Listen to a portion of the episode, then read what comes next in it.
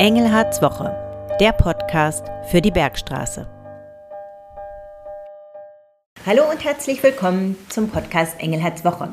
Schön, dass Sie dabei sind beim Podcast für die 46. Kalenderwoche.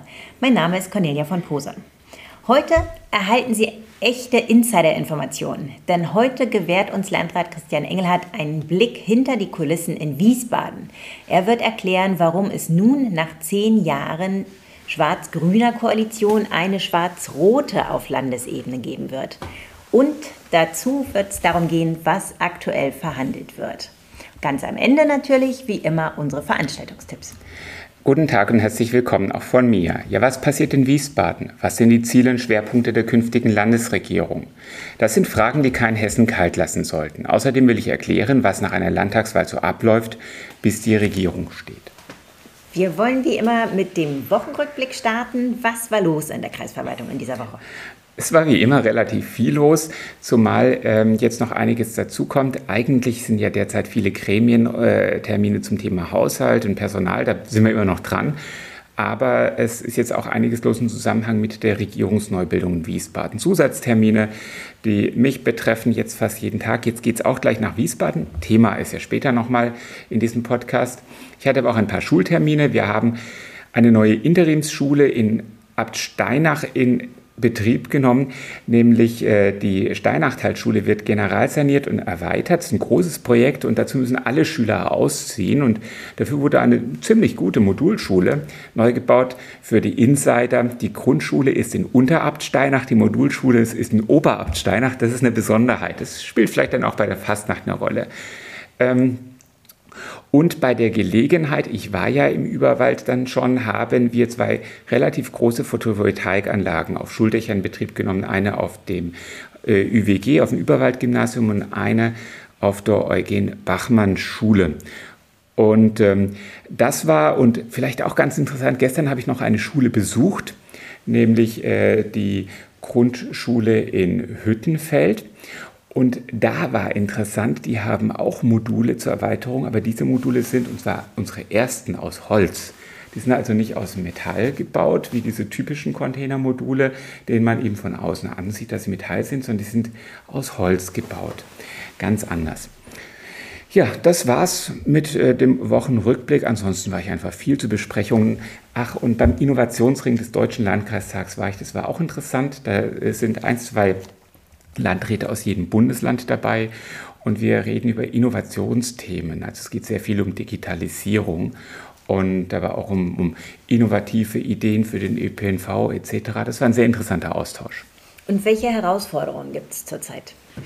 Herausforderung, das ist tatsächlich überall der Fachkräftemangel. Das ist ein dramatisches Thema. Wir merken es auch bei uns im ÖPNV. Aktuell wegen des Streiks natürlich fallen noch mehr Züge aus, nämlich fast alle. Aber inzwischen fällt mehr und mehr aus aufgrund des Fachkräftemangels. Und in manchen Landkreisen, ein Landrat sagte mir, bei ihm werden derzeit drei Bahnstrecken nicht betrieben, weil Fachkräfte fehlen. Das schreit danach, dass äh, Kräfte tatsächlich durch Automatisierung, also durch autonome Systeme ersetzt werden. In anderen Ländern ist man da schon viel weiter als in Deutschland. Wir gehen halt immer auf Nummer sicher und sind bei sowas eher konservativ. Aber das ist eine der größten Themen und Geld fehlt im Augenblick auch. Gut, kommen wir zu unserem heutigen Thema. Die Kernfrage für unseren Podcast heute lautet, wie kommt es denn eigentlich zu einer Regierungsbildung auf Landesebene? Klar, die Basis dafür bilden natürlich die Wahlergebnisse. Herr Engelhardt, können Sie unseren Zuhörerinnen und Zuhörern noch mal kurz ins Gedächtnis rufen, wie sahen die Ergebnisse für die einzelnen Parteien bei der Hessenwahl aus? Ja, also wir hatten ja in Hessen eine schwarz-grüne Regierung mit der CDU als äh, Seniorpartner. Also die CDU war die stärkere Partei und konnte bei der Landtagswahl diesen Abstand zu den anderen Parteien auch einmal deutlich ausbauen. Denn die CDU hatte gegenüber der Landtagswahl vor fünf Jahren um 7,6 Prozent, also sehr ordentlich zugelegt. Die Grünen hingegen haben 5 Prozent verloren, die SPD hat 4,7 Prozent verloren. Beide sind bei etwa 15 Prozent gelandet. Die AfD hat zugelegt um 5,3 Prozent, aber sie hat weniger zugelegt als die CDU weil in der nachfolgenden Debatte mal gesagt wurde, oh, die AfD hat so zugelegt. Ja, hat sie, aber eben nicht am meisten. Die FDP hat verloren, die Linke haben verloren und sind nicht mehr im Landtag. Und dann gab es eben noch die sonstigen, die zugelegt haben, aber davon ist keiner reingekommen. Also die CDU ist mit deutlichem Abstand größte Partei geworden. Letztendlich hatte die CDU, wenn man das zusammenrechnet, etwa so viele Stimmen wie die komplette Ampel zusammen, nämlich Grüne und SPD und FDP. Und nun galt es für die CDU sozusagen eine Mehrheit zu bilden, denn trotz des Zulegens reicht es natürlich nicht, um alleine die Mehrheit des, der Landtagssitze zu haben. Die braucht man, damit man gestalten, eine Regierung wählen kann. Wir haben 133 Sitze im Landtag. Die Hälfte sind also nach Adam Ries, das muss ich selbst rechnen, 67. Huh. Und das ohne Taschenrechner. Und die äh, CDU hat aber äh, 52. Das heißt, es fehlen 15. Die Grünen hätten 22, das heißt, Schwarz-Grün würde reichen. Die Roten hätten, haben 23, das heißt, Schwarz-Rot reicht. Ähm, über die AfD braucht man nicht sprechen und die FDP hat acht, das heißt schwarz-gelb reicht nicht. Wie müssen wir uns das vorstellen? Wenn jetzt das amtliche Endergebnis der Wahl feststeht, wie geht es dann weiter? Wer, äh, ja klar, dass die CDU den Hut aufhat, ja, aber wie passieren da weiter die Sachen im Hintergrund? Naja, erstmal haben alle, also zumindest die CDU gefeiert, das ist klar. Das ist ja auch ein äh, großartiger Erfolg des Spitzenkandidaten Boris Rheins und des gesamten Wahlkampfteams und der Partei.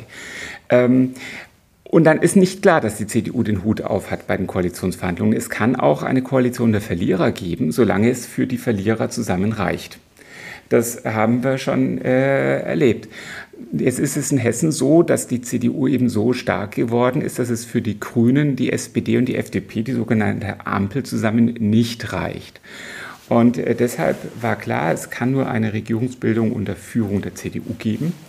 Und äh, deshalb hat die CDU das Verfahren auch ein Stück weit bestimmt. Und die CDU hat festgelegt, zunächst einmal Sondierungsgespräche zu führen, und zwar mit ähm, den drei Parteien Grüne, SPD und FDP jeweils in getrennten Gesprächen. Und die Sondierungsgespräche mit den Grünen der SPD, die waren äh, auf mehrere Termine verteilt. Der Spitzenkandidat, also Boris Rhein, unser Ministerpräsident, und zwei weitere Vertreter haben diese Sondierungen für die CDU geführt. Und die Sondierungen haben länger gebraucht als ursprünglich geplant. Das heißt, es wurde noch mal eine Woche drangehängt. Und dann gab es noch mal ein Sondierungsgespräch auch in größerer Runde. Da waren also ähm, mehr Vertreter bei der SPD dabei.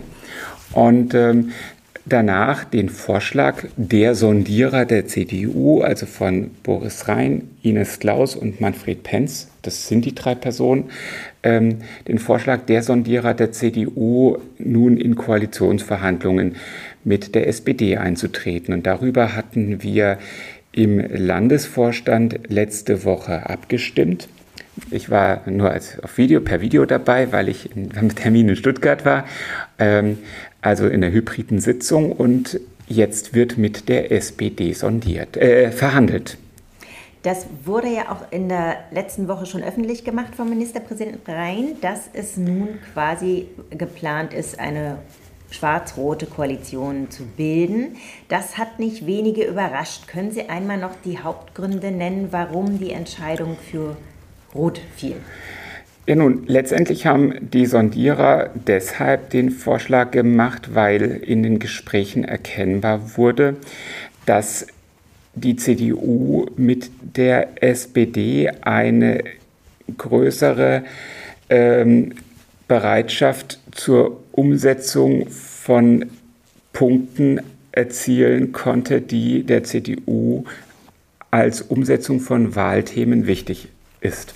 Das ist letztendlich der Punkt. Also ich kann sogar sagen, die Zusammenarbeit mit den Grünen hat ja gut funktioniert. Und deswegen ähm, waren die Gespräche mit den Grünen auch ähm, von Anfang an natürlich welche, bei denen klar ist, okay, wir wissen, wie es mit denen läuft. Und da hat man immer ein Prä, wenn man nicht mit jemandem spricht, mit dem man weiß, das funktioniert gut.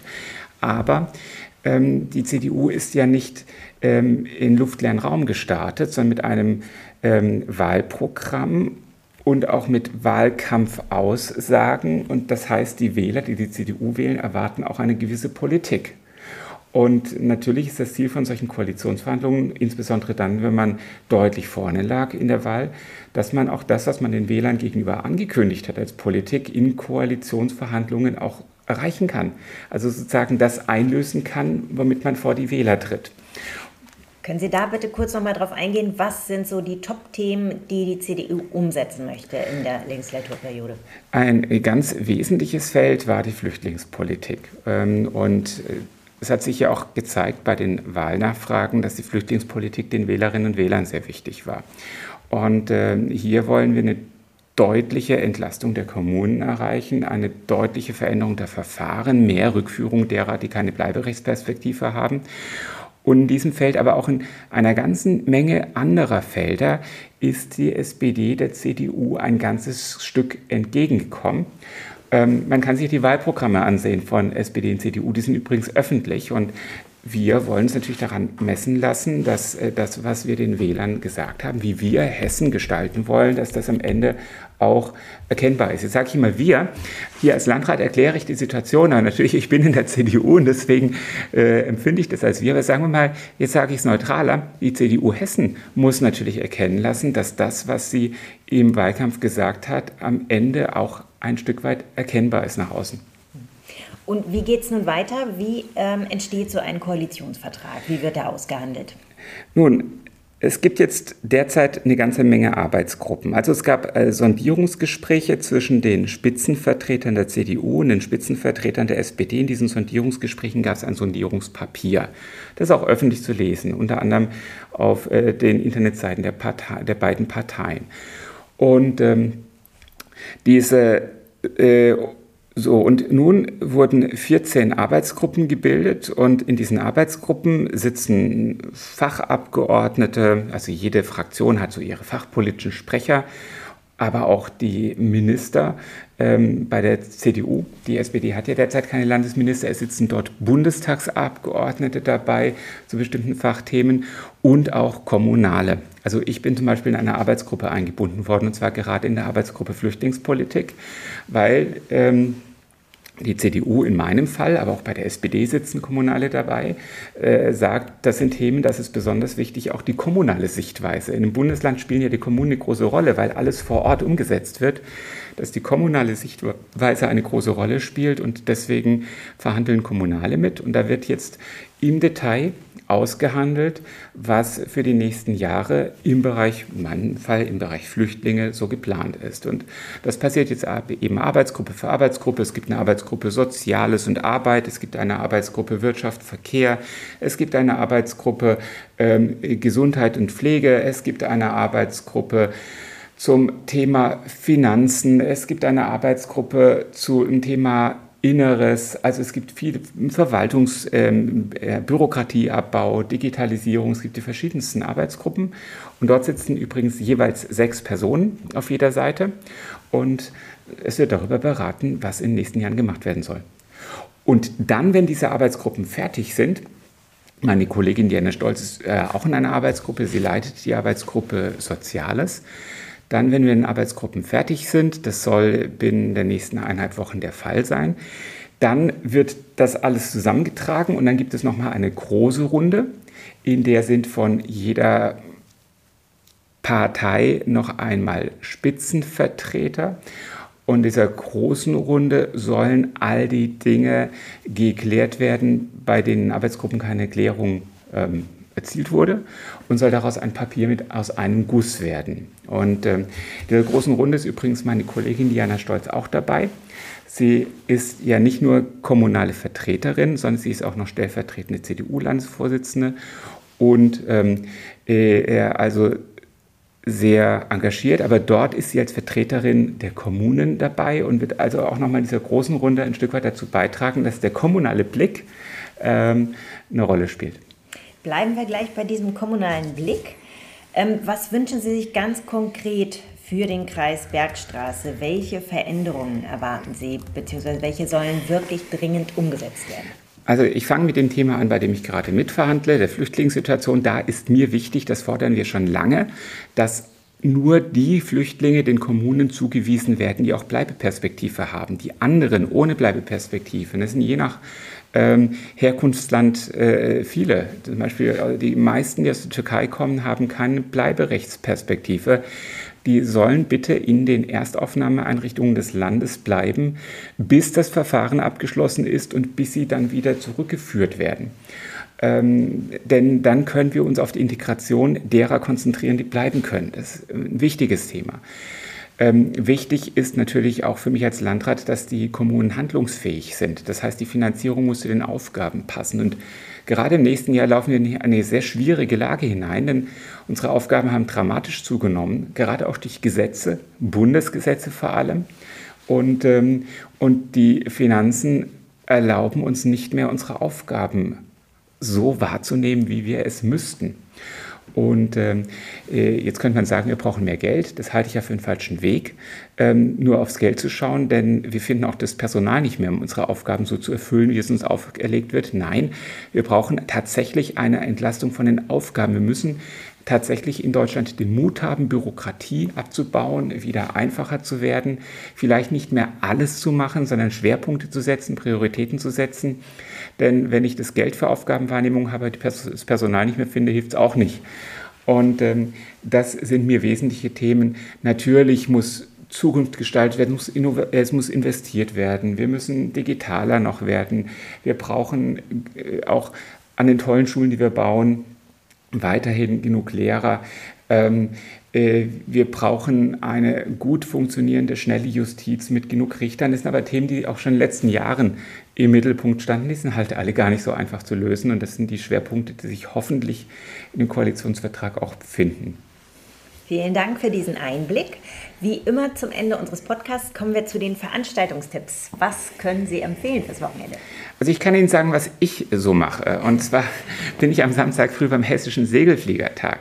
Der findet äh, in Heppenheim statt, und zwar in der Schlossberghalle. Und ähm, Samstagabend bin ich noch ähm, bei einer Ehrung, äh, die ich durchführen werde. Am Sonntag ist eine ganze Menge los. Sonntag ist Volkstrauertag, da gibt es Veranstaltungen im gesamten Kreis. Ich bin auch bei einer, ich bin in Bensheim. Und dann sind, äh, ist zum Beispiel der Wintermarkt der Behindertenhilfe Bensheim, ähm, der Behindertenhilfe Bergstraße in Bensheim. Sehr schöne Veranstaltung ähm, in Auerbach. Und ich bin beim Brenn- und Backtag sowie dem zehnjährigen Bestehen der Hofbrennerei Odenwälder Feine Brände in Grasellenbach. Also es gibt Termine zum Genießen und äh, Sie wissen ja, bald beginnt dann auch die Zeit der Weihnachtsmärkte. Also ist einfach jetzt viel los in den nächsten Wochen. Gut, wenn Sie noch weitere Veranstaltungstipps haben, dann schicken Sie uns gerne weitere Veranstaltungstipps entweder per E-Mail an podcast.kreis-bergstraße.de oder hier direkt in die Kommentare bei unseren Social-Media-Kanälen. Ja, auf Wiedersehen. Bis zur nächsten Woche. Wir wünschen Ihnen eine gute Zeit. Bleiben Sie gesund und besonnen.